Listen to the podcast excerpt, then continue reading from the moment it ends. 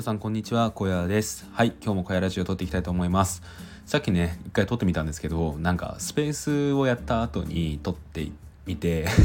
なんか疲れちゃって話すのに 一回休憩してました。はい。じゃあそんな感じで今日の小屋ラジオを撮っていきたいと思います、えー、皆さんいかがお過ごしでしょうか？今日は8月の24日水曜日ですね、えー、週も半分経過ということで頑張っていきましょう。はい。えーとですね今日はですね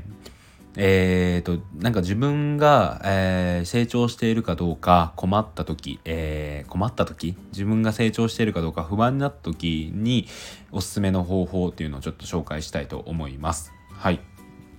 えっとですね、これよく僕陥るんですけど、なんだろうな、まあ僕の一番の今メインで頑張ってることってブログなんですけど、ブログをやっていて、なんかな、停滞してるなって思う時あるんですよね。なんか自分が全然進化できていないというか、成長できてないような気がしていて、このままで大丈夫かななんてことを思ってしまう時があるんですよね。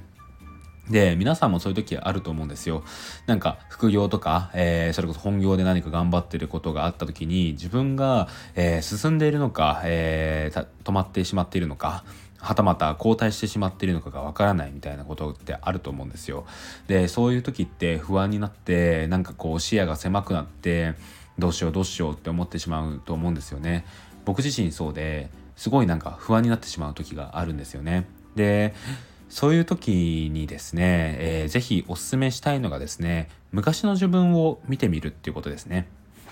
うん。で、これはまあちょっと副業向けかもしれないんですけど、副業とか、えー、と、それこそなんだろうな、自分で何かをやっている人向けなんですけど、何か、えー、と、自分が昔やってたことと比較してみて、で、えー、と、成長できるかどう、成長しているかどうかっていうのを確認するのがいいと思います。うん。で、僕でな僕で言うとですね例えばブログなんですけど、えーと、過去の記事を見てみた時に、えー、思うんですけどいつも見た時に思うんですけどひどいなと思うんですよね。なんか全然読者に寄り添ってないし構成見づらいしこんなんよく投稿したよなって思うんですよでまあ今でこそ今もうそんなにね結果を出してるわけではないんですけどそんな僕でさええー、毎日ブログに対して向き合っていたらそういうなんか日々日々成長している発見できる時ってあるんですよね。成長をこう見つけるじゃないか。成長しているなって思う時があるんですよ。でこういうのがすごい大事だなと思うんですよね。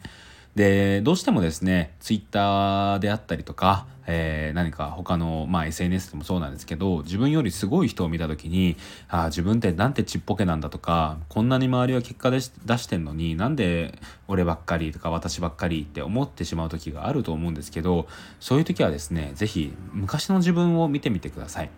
で Twitter であれば全然フォロワーが少なかった時の自分でインスタであれば、え昔の投稿とか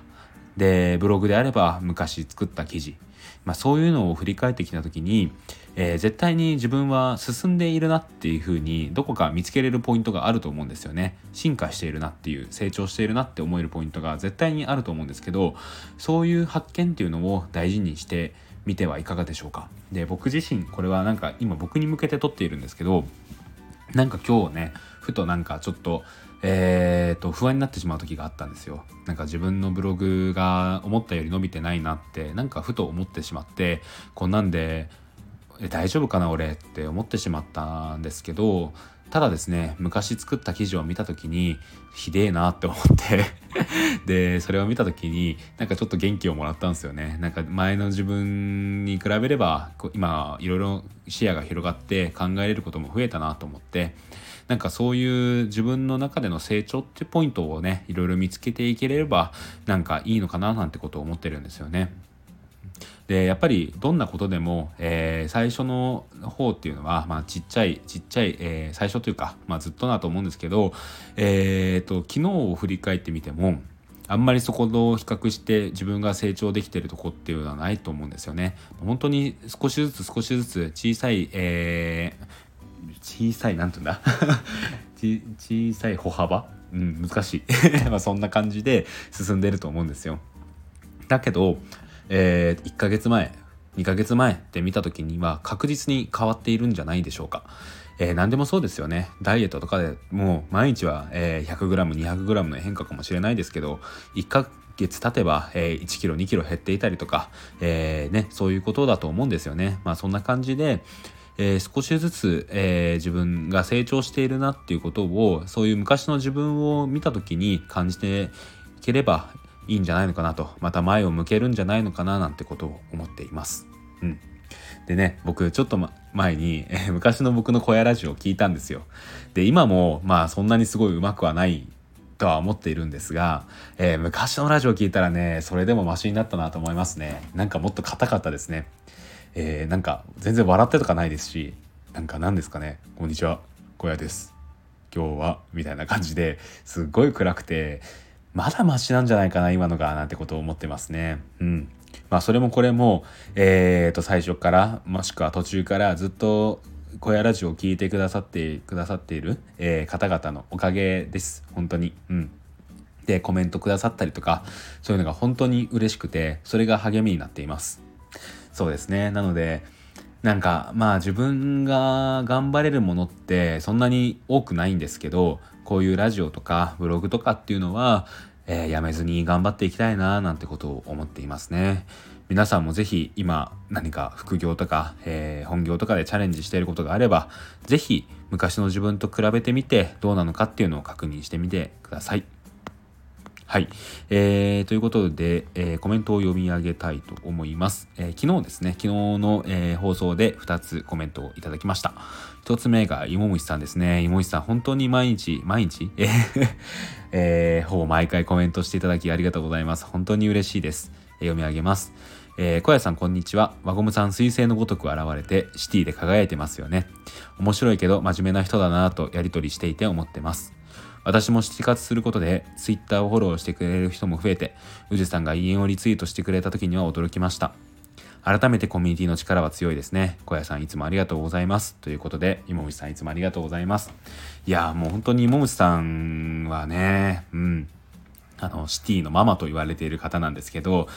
本当にね、えっ、ー、と、あったかい方で、えっ、ー、と、最近は多分、えー、いろいろ忙しいのかなと思ってるんですけど、えー、とその中でもちゃんとシティにも来てくださっていろいろ発言をしてくださってる方ですね。うん、あの嬉しいです。で今後もねあのぜひシティを楽しんでいただければなと思います。本当に輪ゴムさんは何ですかね面白いんですけどすごい真面目な方だなっていうのは完全同意ですね。はい。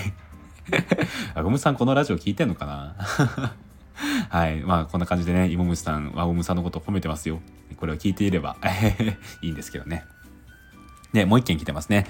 夢じいさんですかね。えー、私もシティ活しに行きますということで、ありがとうございます。ぜひシティ活しに来てください。あの、本当にあったかい方ばかりなので、どなたでも楽しんでもらえるコミュニティなんじゃないかなという、その辺の自負はあるので、ぜひぜひ楽しんで、楽しんでいただければな、ということを思っております。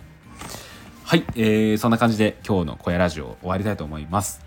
えっ、ー、と、宣伝をさせてください。えー、小屋ラジオと、小屋ラジオじゃない、小屋ブログというブログをやっています。こちらは NFT に関する、えー、ブログですね。最近はザ・シティ周りの記事の充実化を目指して頑張っております。えー、リンクを貼っておきますので、よろしければそちらを見てみてください。はい。えー、そんな感じで今日の放送終わりたいと思います。ここまでのお相手は NFT ガイドの小屋でした。それではまた明日。バイバーイ。